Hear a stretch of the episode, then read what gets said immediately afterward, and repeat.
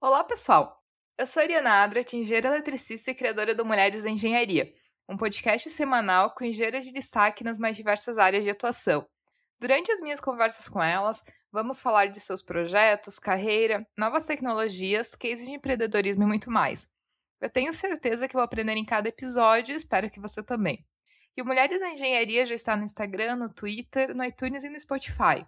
Você pode seguir o podcast por lá ou então acessar o site www.mulheresengenharia.com.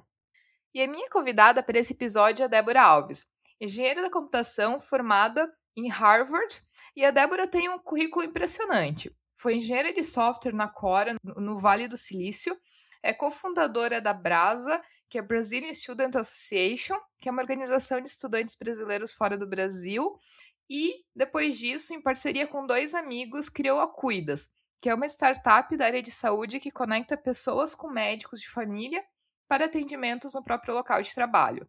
Ou seja, eu tenho certeza que vou aprender muito com a nossa conversa e espero que você também.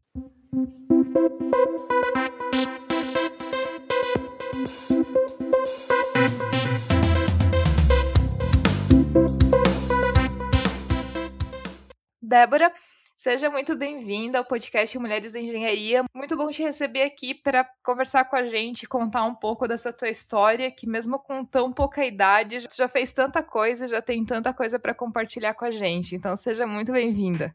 Obrigadão, obrigadão pelo convite. Débora, eu acompanhando um pouquinho da tua história, eu achei muito legal que já adolescente tu já programava e já começava a fazer blog, começava a fazer umas páginas HTML e tudo mais. E depois disso, tu foi estudar engenharia da computação em Harvard. Então, como é que foi esse processo todo? Como que tu conseguiu estudar em Harvard? E como é que surgiu esse interesse pela área desde criança? É, então, eu, eu sempre fui bastante, sempre gostei bastante de exatas, assim, desde pequena. Meu, meu pai é engenheiro, meu irmão é engenheiro também. Então, eu tive, de certa forma, estímulo em casa. Meu irmão, ele, ele é bem mais velho que eu. Quando eu, sei lá, era super pequenininho, ele é 15 anos mais velho eu via ele desmontando computador, esse tipo de coisa, então eu sempre fui muito incentivada, né? E eu era boa aluna no colégio, na verdade eu ia bem, assim, em todas as matérias, mas matemática foi sempre que eu gostei mais.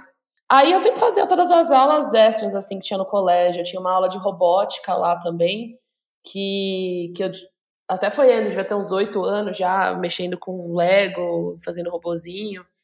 Aí depois eu entrei nessa onda dos blogs, minha mãe tinha feito um curso de informática, e o último módulo era HTML. Aí ela falou: Ah, tô aprendendo a fazer site. Aí eu roubei a apostila dela, li a apostila inteira e aprendi a fazer sites simples em HTML. E aí comecei a fuçar e fazer blog, mexer em template. É, e foi meio que minha introdução a essa computação. Na época eu até mexia em linguagem tipo JavaScript, que e eu sabia mexer, assim, eu nem sabia que eu estava programando, mas eu estava programando. E, e aí depois, acho que uma das coisas que eu mais, que na verdade acho que talvez foi um pontapé na carreira até, foi eu fiquei bastante envolvida com Olimpíadas de Matemática. Então, a partir da quinta série, uma professora minha lá do colégio comentou que tinha Olimpíada Brasileira, eu gostava de matemática, resolvi fazer. Aí na primeira vez que eu fiz não ganhei nada, na segunda vez eu, eu fui premiada, fui medalha de bronze na Olimpíada Brasileira. E aí, todos os medalhistas da Olimpíada Brasileira de Matemática vão para uma viagem, que é a Semana Olímpica, que é uma viagem que eles, que, enfim, que eles, eles pagam para os premiados, e você tem aulas lá, e você conhece um monte de gente e tal. E foi muito que me estimulou até a, a continuar na matemática. Eu, eu vi essa viagem e falei, nossa, eu quero vir mais vezes para cá, conhecer um monte de gente legal, descobri que existia esse mundo de Olimpíada de Matemática, que existia a competição internacional e tal. E foi um mundo novo, assim, que abriu para mim. E aí, até nessa época, eu deixei meus blogs um pouco de lado e comecei a focar para estudar para essas Olimpíadas. Aí, foquei bastante, assim, durante fim ensino fundamental e ensino médio. Aí, no ensino médio, eu ganhei uma bolsa para estudar em outro colégio aqui de São Paulo, que focava bastante na, no treinamento dessas Olimpíadas. E eu comecei a estudar para as competições internacionais. Aí, acabei indo para minha primeira competição internacional em 2009, a competição chama Cone Sul, que são com os países, acho que são oito países da América do Sul. E fui para sete Olimpíadas no total. E aí, enfim, eu passei muito tempo estudando matemática para essas competições. E foi uma experiência muito bacana, assim. Eu passava, sei lá, eu no, no ensino médio de manhã eu tinha aula do colégio normal e à tarde toda, às vezes até à noite eu ficava estudando para a Olimpíada. E aí consegui para sete Olimpíadas, eu fui enfim, duas vezes para a internacional, que é a, a, principal, que é a, que é a IMO, para a Ibera, enfim, para algumas competições. E foi bem bacana, viajei para Cazaquistão, para Romênia, para Holanda, Paraguai, Argentina, enfim, alguns países.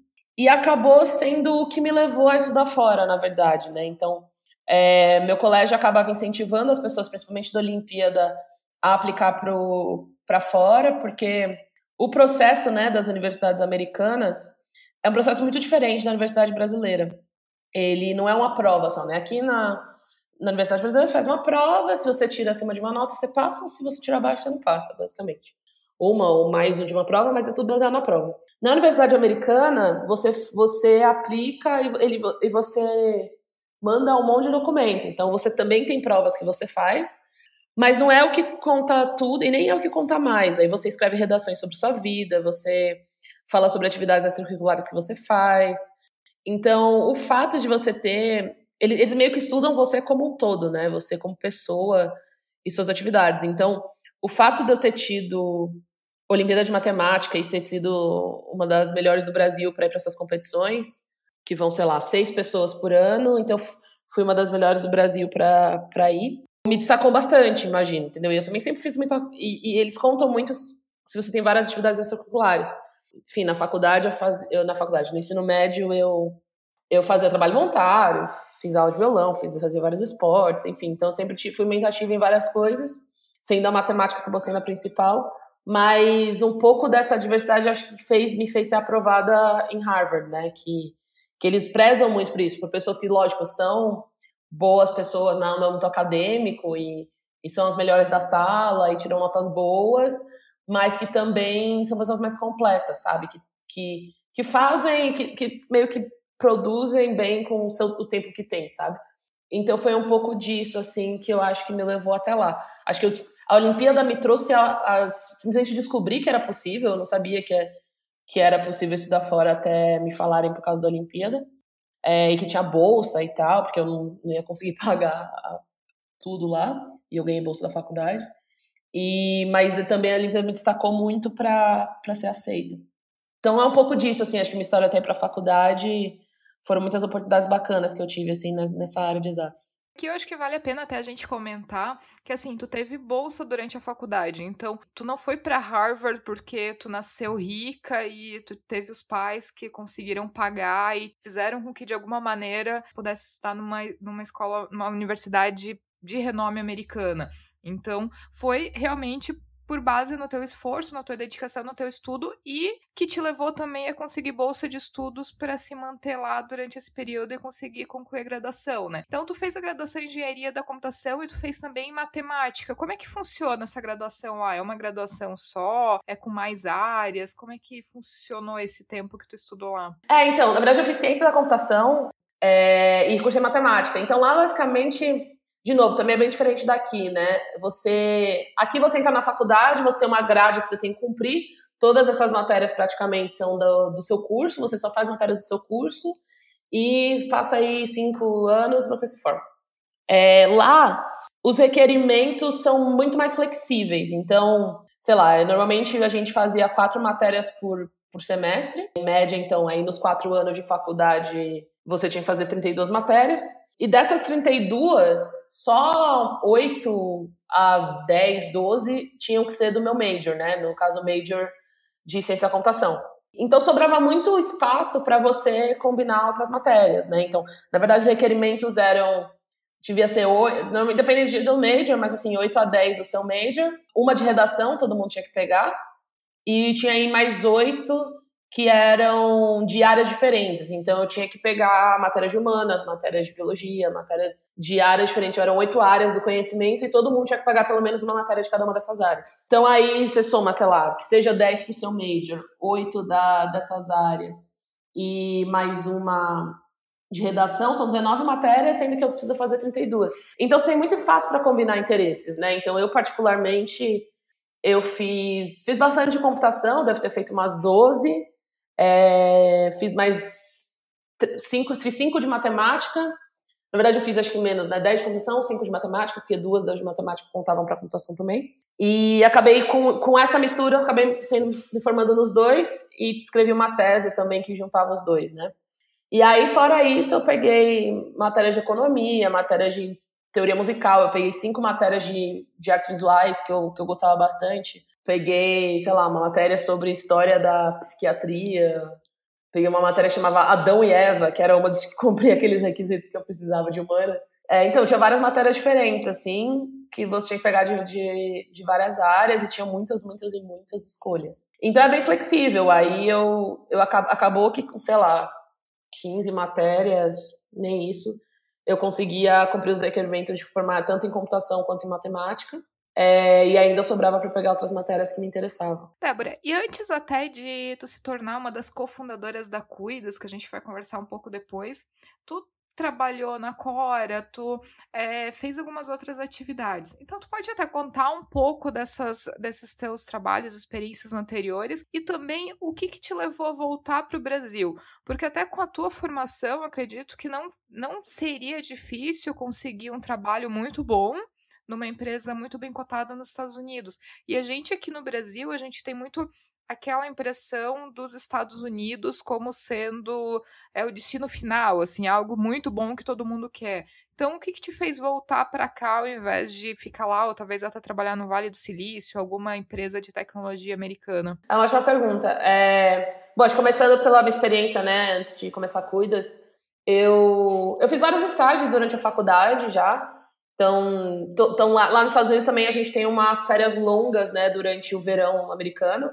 De aí em Harvard a gente acha quatro, quatro, quatro, quatro meses e meio de férias. Então era bem comum a gente fazer um estágio aí de três, quatro meses durante esse período. Então eu fiz um estágio, na verdade, meu primeiro estágio foi aqui em São Paulo, numa startup de educação. Tomei estágio de três meses. Meu segundo estágio foi numa startup de, de impressoras 3D lá em Boston, chamada Form Labs. Que aí eu trabalho também, tudo como engenheiro de software, né? E aí, meu último estágio, ter, depois do terceiro ano da faculdade, eu fiz no Cora, que era lá no Vale do Silício, é, também como engenheira de software, mais focada em desenvolvimento iOS. E aí também durante a faculdade eu fiz alguns estágios meio que durante o curso, assim, não, tinha uma empresa, uma empresa meio que dentro da faculdade, acho como se fosse uma empresa júnior, que tinha também um braço de desenvolvimento que eu trabalhei um tempo lá, eu dava aula também de monitoria nos cursos da faculdade e também fiz um protótipo para uma outra startup. Enfim, tinha várias oportunidades também na própria, na própria universidade de, de fazer estágios, trabalhos diferentes durante, durante a faculdade. Aí eu me formei,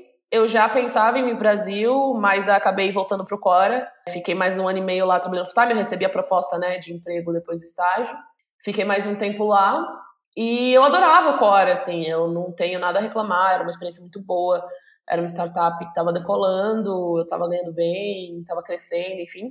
Mas o Brasil me chamou, assim, de certa forma, né? Então, acho que para mim, minha decisão é até engraçado você falar, né? Que era o esperado que eu ficasse lá. É meio que o objetivo de muita gente da, da, dessa minha área de computação é, pô, trabalhar numa grande empresa, vai de silício, ganhando em dólar, ganhando bem. E era onde eu tava, né? E eu tava super bem lá. Mas acho que cada pessoa tem seus objetivos. Eu acho que foi, e acho que a minha vinda para o Brasil foi até a primeira vez que eu, que eu acabei fazendo que, o que não era tão óbvio, né? Que foi voltar. E para mim, eu acho que teve, teve alguns lados, né? Acho que o primeiro é o lado pessoal. Então, pô, eu tava nos Estados Unidos já faz há quase seis, fiquei quase seis anos lá.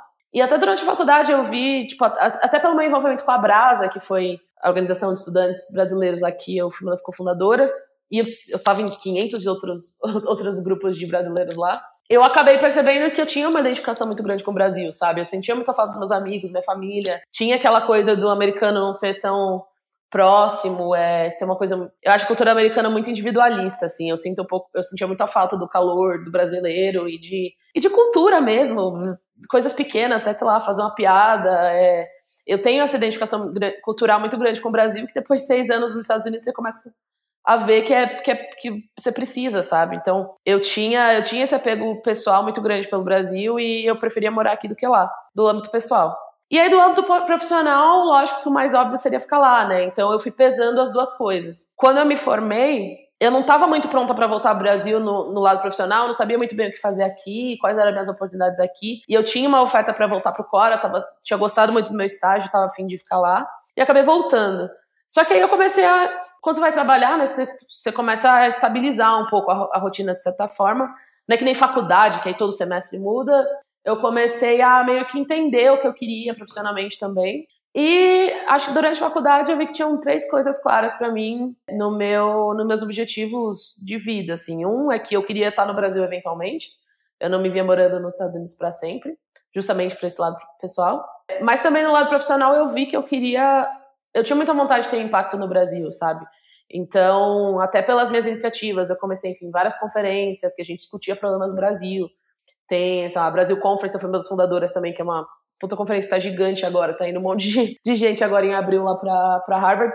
E esse envolvimento me fez, pô, porque eu quero muito aplicar o que eu tenho, que eu aprendi no Brasil, sabe? Lá no, lá no Vale, quero ou não, tem um monte de gente é, achando problema para ser CEO de startup, sabe? E, e, resolvendo esse problema que ninguém tem. É, é uma coisa que me, me, irritava muito, porque às vezes tinha muita gente meio que first world problem, sabe? De uns problemas meio assim, de primeiro mundo que, que não me tocava, sabe? O, o objetivo de muitas startups lá. Enquanto no Brasil tem um monte de problema para resolver e tem muita oportunidade nesse sentido é, de empreendedorismo, né? E, claro, terceira coisa, eu, eu queria, eu sempre tive vontade de começar minha própria startup. E eu enfim, comecei vários grupos, assim, e tinha, sempre tive essa coisa meio empreendedora comigo. Eu nunca trabalhei em empresa grande, nunca tive vontade de trabalhar em Google, Facebook, essas empresas maiores, porque eu tinha vontade de ver startup e começar coisas mais do zero e ter grandes responsabilidades, enfim. Então, misturando isso, né, minha vontade pessoal de estar no Brasil, minha vontade de ter impacto no Brasil, minha vontade de empreender, eu vi que eu tinha que, eu tinha que vir para cá empreender alguma hora. E claro, trabalhando com tecnologia, né. E aí era mais uma questão de momento. Então, chegou uma hora que eu percebi que no core eu, tava, eu tinha tido bastante experiência e eu estava meio que pronta para tomar esse risco, já tinha guardado uma grana. E aí, em 2017, pedi demissão e vim para cá, uma grana guardada. E eu vim com uma ideia que nem era cuidas ainda, eu tinha vindo com uma outra ideia do que eu queria fazer. E aí, basicamente, meu pensamento foi: ah, se não der, eu vou tentar empreender, começar a empreender, se não der certo, se meu dinheiro acabar, eu arranjo um emprego, fico na casa da minha mãe e tento de novo, entendeu? Então acho que para mim a decisão foi muito.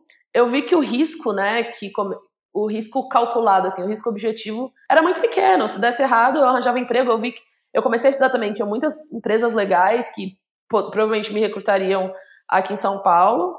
E se um empreender não desse certo, eu ia para uma delas e estaria feliz, sabe? Então eu vi que esse risco era muito calculado. Eu acho que o risco maior de ter voltado era muito um risco mais subjetivo, sabe? De, ah, vai, o que, que as pessoas vão pensar de eu ter largado o meu trabalho estável no Vale do Silício. Então, quando eu superei esse, esse medo subjetivo, a, a decisão ficou muito fácil de voltar.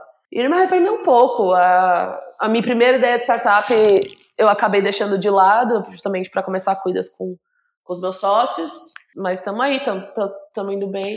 Então, não me arrependo nem um pouco. Mas é legal até a gente, isso que tu comentou, e vale a pena a gente até reforçar isso para quem tá ouvindo o episódio, de que muitas vezes, assim, a gente tem que ter aquela visão de o que, que é o pior que pode acontecer. E se o pior que pode acontecer não for algo tão ruim assim, ou seja, não for algo que vai ser difícil de dar volta por cima, ou vai ser difícil de sobreviver. No máximo, tu vai ter que realmente é, juntar as coisas e procurar trabalho em algum lugar, o que não ia ser algo difícil de acontecer e de tu conseguir um trabalho ótimo. Então, assim, o teu risco ele acaba sendo muito baixo perto do que pode acontecer de bom a partir do momento que tu se arrisca e se dispõe a fazer aquilo que tu tem a intenção de fazer. Então, isso vale em muitos âmbitos, não necessariamente apenas para construir uma startup, mas várias vezes numa troca de trabalho, numa, numa outra situação. Né? O que, que, é o pior que pode acontecer? Pode ser que não seja. Quando realmente se para para pensar o pior que pode acontecer, pode ser que não seja algo que não seja tão ruim assim, né? Então é muito bacana isso que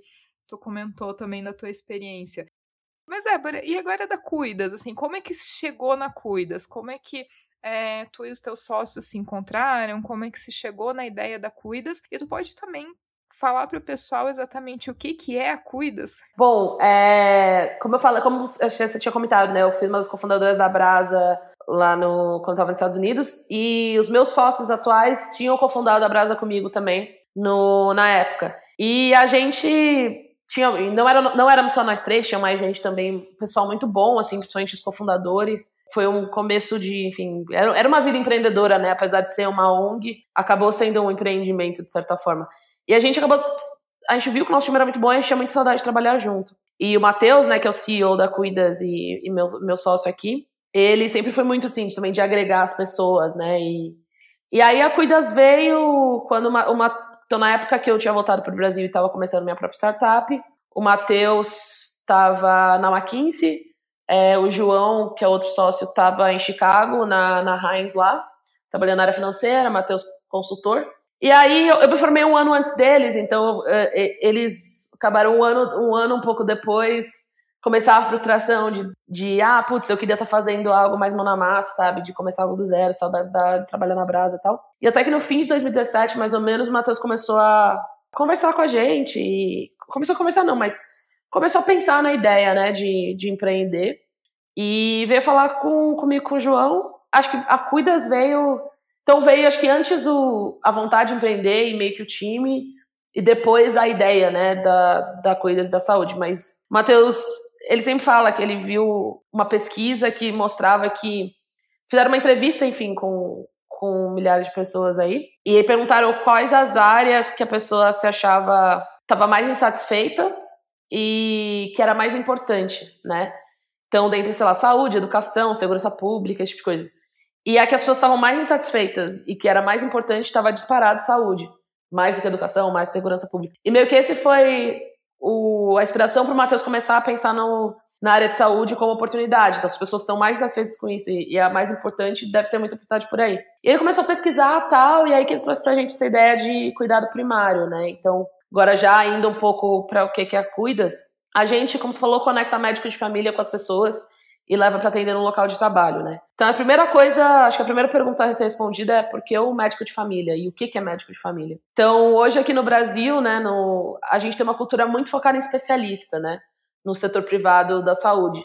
Então você, sei lá, você tem qualquer coisa, você vai pronto socorro e você tem uma dor de cabeça, você marca com um neurologista direto. A gente acaba pulando de especialista em especialista muitas vezes. E, enfim, vários estudos em vários países que, em que saúde em que a saúde pública é, de, é de reconhecida, a gente sabe que essa não é a melhor tática, né? A melhor tática é você ter um médico que te conhece e que é sua referência em saúde, e para qualquer coisa que você tiver, você vai falar com esse cara, com esse médico, com essa médica. E se ele não souber alguma coisa, se, ele, se, for, se você tiver alguma coisa específica é, de saúde que ele não pode resolver e precisa encaminhar para o especialista, o médico encaminha, você vê com esse especialista, e depois retorna para esse médico para ele fazer esse acompanhamento. Mas a ideia é que o médico de família, né, que é, é o nosso caso que a gente trabalha, ele é médico que é treinado em acompanhar a pessoa como um todo, né?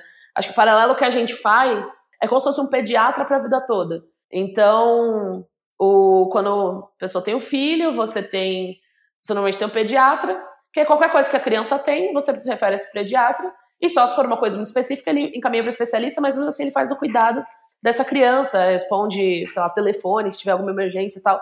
É sempre o pediatra que é a referência. E o médico de família é a mesma ideia. A medicina de família é uma residência médica, é, que chama Medicina de Família e Comunidade, que é focada justamente nisso, né? Então não é só você curar uma doença, curar um, um, ou focar em uma parte do corpo. Ela é a medicina de família é especializada na pessoa. Então você pensar quais são as doenças mais comuns, mais frequentes que a pessoa tem, dado o ambiente dela, dado o histórico familiar, dado o contexto de saúde da pessoa. Então, a gente quer trazer um pouco desse cuidado primário como centro do setor, no setor privado, né? Então, hoje no setor público já é bastante baseado na estratégia da família, né? O, o SUS, você normalmente passa com o médico de família antes de ir para o especialista. E a gente quer trazer um pouco desse tipo de cuidado para o setor privado. Porque é um jeito mais eficiente de, de ter, ter o cuidado e é, e é a melhor experiência para o paciente, né? Então, então, esse é um pouco da moral, né, do que a gente faz e do que a gente quer atingir. E lógico que a tecnologia está em base do, de tudo que a gente faz. Então, a ideia é que a gente tem um aplicativo onde você pode marcar consulta e o médico vem até você. Então, a gente não quer criar clínicas físicas, a gente quer que o médico vá até a pessoa, isso facilita bastante para a gente ter uma certa escala. Você pode também falar com, com o enfermeiro remotamente. Então, na verdade, cada pessoa tem um médico e um enfermeiro de família que acompanha a pessoa durante a vida, durante, enfim, a vida, a ideia, né, que sempre seja o mesmo, mesmo médico e enfermeiro. E você pode mandar mensagem pro enfermeiro, já pode responder, ele pode já tirar dúvidas que você tiver sobre qualquer coisa. e aí, se necessário, acionar o médico. E também ter um, um controle dos seus dados de saúde, né? Hoje, 70% dos dados de saúde no Brasil estão em papel ainda. Ainda estamos bem longe da digitalização desses dados de saúde. Então, a gente quer trazer também isso para os nossos, nossos usuários. Então, essa é meio que a ideia da Cuidas, né? Usar tecnologia para trazer o melhor serviço realmente de saúde para a pessoa. E a gente está começando o B2B, então a gente oferece esse serviço para as empresas. E a ideia mais a longo prazo é ser B2C e oferecer para qualquer pessoa que queira o médico vir até a casa dela. Então, isso é mais ou menos a ideia. Hoje, como tu falou, é, o cliente de vocês atual são pequenas, médias empresas que é, contratam o serviço da Cuidas para os seus colaboradores. Como é que está a aceitação? Como é que está sendo essa entrada de vocês? E quais são os ganhos que essas empresas elas percebem em termos de redução de ausência de funcionários e tudo mais? Qual que é a vantagem para a empresa de contratar um serviço como esse? É, tem, tem algumas tem alguns perfis diferentes de empresas, né? E, e, dependendo dela tem vantagens diferentes. Então, a primeira mais, mais clara, tem muitas empresas que são, principalmente pequenas e médias, que não tem plano de saúde, né? Então, às vezes, é uma empresa que quer oferecer um plano de saúde para funcionário, mas plano de saúde é muito caro. Hoje, o, o, plano de saúde é o segundo maior gasto das empresas com seus funcionários, isso depois do salário. Então, fora o salário, é o primeiro gasto disparado das empresas, geralmente. Então, tem empresa que não consegue pagar um plano de saúde e a gente entra aí como uma, uma possibilidade de algo que custa um quinto a um décimo do plano, do plano de saúde, da, na média, e, e cobre aí 80% a 90% dos casos. Né? Então, o médico de família, ele é muito resolutivo. E os estudos né, dizem que cobre 80% dos casos. Na prática, a gente teve visto os nossos clientes mesmo, acho que nos primeiros meses, o médico de família resolveu, tipo, 95%. Então, é meio que, é meio que ele 80-20, né? Você paga 20% do preço por 80% do, do produto, do serviço. Então, para essas empresas, acaba sendo uma decisão relativamente fácil, porque você tem um, um serviço que é bom e que resolve boa parte do, dos casos, da necessidade né, do, comuns das pessoas, e por um preço muito mais baixo. Então, acho que esse é o primeiro ponto. E aí, como parte do serviço, né, tem vários, vários possíveis ganhos. Né? O primeiro é, lógico, retenção de funcionário e engajamento no geral, né, numa questão mais de RH. Então, é um, é um benefício bacana que o funcionário vai, ele preza pela empresa. Então, a gente tem uns clientes que que a percepção dos, dos, funcionários sobre a empresa mudou bastante assim com a nossa vida, né? Tipo, nossa, o, a minha empresa me deu acesso a um médico é, que atende no Einstein, formado pela USP, residência na USP e de graça, sabe? Eu não preciso pagar nada para ser atendido no caso do, dessas empresas. Então, tem uma percepção muito boa né, desse engajamento. Tem outras empresas, né, que também tem uma questão de absenteísmo. Então, fora isso, tem essa preocupação, né? Você, pô, você tem que sair do trabalho, perder um meio dia, um dia às vezes do trabalho para ir no médico, enquanto você trazer um médico para o escritório, você não tem que pegar trânsito, esse tipo de coisa. Então, ajuda também com uma questão de absenteísmo e produtividade do, do funcionário mesmo. Além disso, né, uma aposta que a gente faz, que acho que é uma coisa que se paga mais a longo prazo, para as empresas que têm plano de saúde, a gente vê a oportunidade de diminuir a sinistralidade do plano, né? Então, para para empresas que têm plano de saúde corporativo, todo ano você tem que renegociar o preço do plano e a inflação médica aí do, a inflação do preço do plano de saúde chega a 20% ao ano às vezes, sabe? É muito, é muito alto o aumento geralmente e é uma dor de cabeça essa, essa negociação. E, e, é, e é bastante baseado né, na sinistralidade enquanto os funcionários usam o plano. Então a gente trazendo uma, uma solução que é que enfim que você tem um um, um médico que acaba sendo mais barato e eles e resolvendo a maior parte dos casos eles podem usar menos o plano de saúde e ajudar nessa negociação do preço também. Essa, essa em particular é uma aposta que é mais para longo prazo, porque a gente ainda tem, a gente começou não faz nem um ano ainda, então não tem tantos tanto para comprovar. Mas as outras propostas de valores, sim, a gente tem visto nossos clientes estão bem contentes é, com o serviço no geral. Tu pode até comentar hoje qual é o tamanho, assim, nesse um ano que vocês conseguiram chegar. Eu vi que vocês já receberam algumas rodadas de investimentos também. Então, uhum. como é que está uhum. o tamanho de clientes atendidos, número de médicos credenciados, pacientes atendidos e o que, que vocês veem daqui para frente, esperam de crescimento da Cuidas no próximo, nos próximos anos? É, não sei o quanto eu posso abrir, a gente acaba não abrindo tanto número de usuários, esse tipo de coisa. A gente está aí com oito empresas clientes, somando algumas centenas de, de usuários. É, então a gente está indo até com calma, né, fazendo piloto para a gente A gente não tá super, né, num, nossa, uma puta expansão, até porque tem muita coisa que a gente tem que aprimorar no produto para poder ter uma escala legal. Mas, então a gente tá tudo alguns pilotos com essas empresas, e, e sim, a gente levantou nossa primeira rodada de investimento em julho, em junho do ano passado, foi logo que a gente começou. Fechamos aí com, com investidores bacanas, com a Casec, que é um dos melhores fundos aí da América Latina. É um fundo, fundo argentino que investiu no Nubank, no Diabolus, etc. Investimos, pegamos também investimento da Canary, que também é um dos melhores VCs para seed no, no Brasil. É, e mais alguns anjos estratégicos também que entraram na rodada. E, enfim, estamos, estamos aí crescendo, estamos com 12, 12 pessoas agora no time, fechando mais clientes, desenvolvendo produto, focando em crescer agora. Mas o que é bacana é que tem potencial de escalar, né? Então, eu acho que isso uhum. que, é, que é bacana, que tem bastante previsão de crescimento para os próximos, próximos anos. Você comentou que vocês já são em 12, assim. Então, como é que tá? Até pode comentar como é que tá a divisão de trabalho entre tu, os teus sócios, como que vocês se organizam entre vocês nessa vida de empreendedor? É, então, então os times meio que são divididos né, entre, os, entre os, não, os, dois, os três cofundadores. Então eu toco toda a parte de produto e tecnologia, né? Então toda, toda a parte de produto, basicamente, eu acabo tocando, que é o produto mais da parte de tech. O, o Matheus, que é o CEO, ele toca meio que as, tudo que é meio que relação externa, então, toda a parte de marketing é, comercial, então vendas, né, que é B2B, então tem bastante coisa de vendas. Marketing em relação com o investidor. E o João, ele toca meio que o resto, que é bastante coisa também. Então, toda a parte mais legal, financeiro, é, RH, operações. Então, ele toca toda a parte de contratação de médicos, de enfermeiros. Então ele tem bastante coisa para dele também. Essa parte de operação acaba, acaba que produto também, o nosso parte do produto é operacional, então acaba sendo dividido entre eu e ele.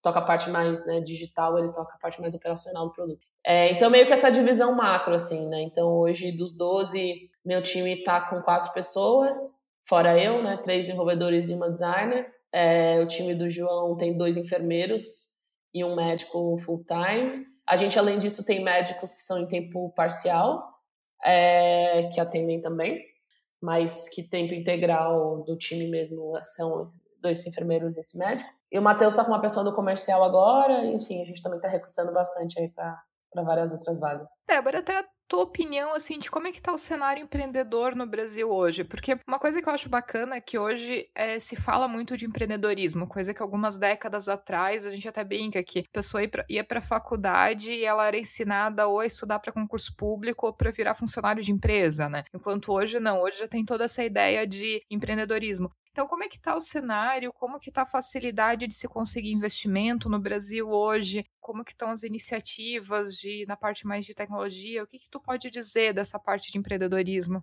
Olha, eu tenho visto um, um interesse muito grande, assim, né? De tem muita oportunidade bacana. Eu acho que cada vez mais eu tenho visto programas de aceleração, concursos para ganhar funding, tem bastante, tem, tem VCs muito interessados no Brasil. Então, a própria Canary, que é, que é um dos fundos que, né, que investe na gente, eles têm um puta programa de seed, eles são, são um VC brasileiro.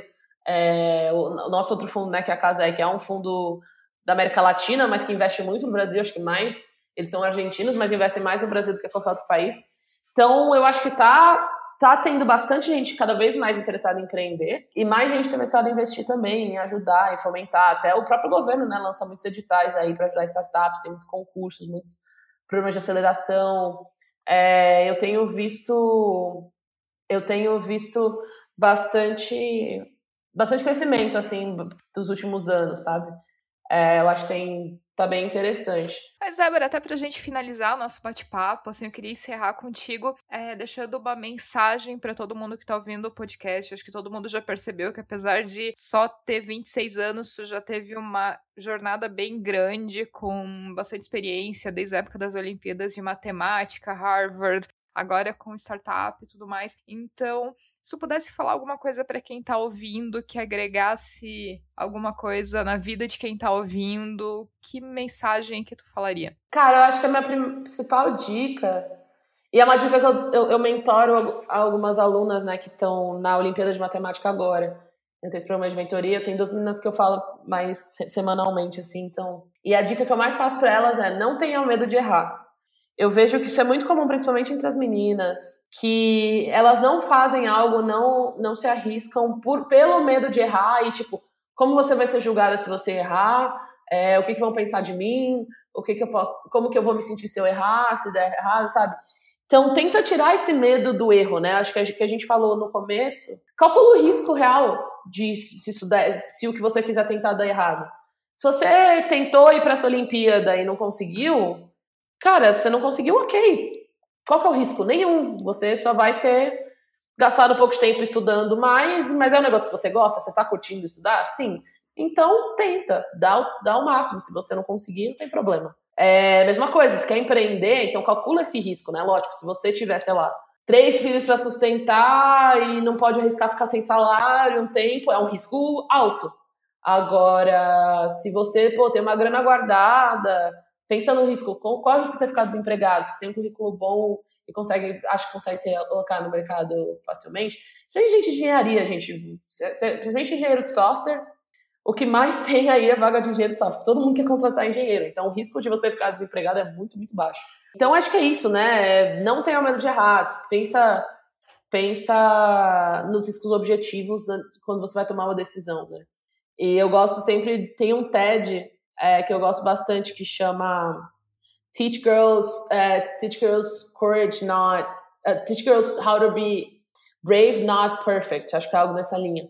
E que é para ensinar as meninas a serem, a serem corajosas e não e não perfeitas, né? Então, essa questão da perfeição é que a gente tende a, a querer ser perfeito e não errar, mas não, tem, seja corajoso e vai tentar e caiu, levanta e aprende com o erro, sabe? Eu, enfim, acho que essa é a minha, minha dica. Débora, eu queria te agradecer muito pela presença, pelo nosso bate-papo, pela conversa aqui no podcast. Então, muito obrigada pela participação. Obrigada pelo convite, adorei. E se você que está ouvindo tiver algum comentário, crítica ou sugestão, só enviar o um e-mail para ariana.mulheresengenharia.com ou então acessar o nosso site www.mulheresengenharia.com e deixar o seu comentário. E se você gostou desse episódio, ficarei muito feliz se puder compartilhar com outras pessoas que podem gostar também. Um abraço e até o próximo episódio.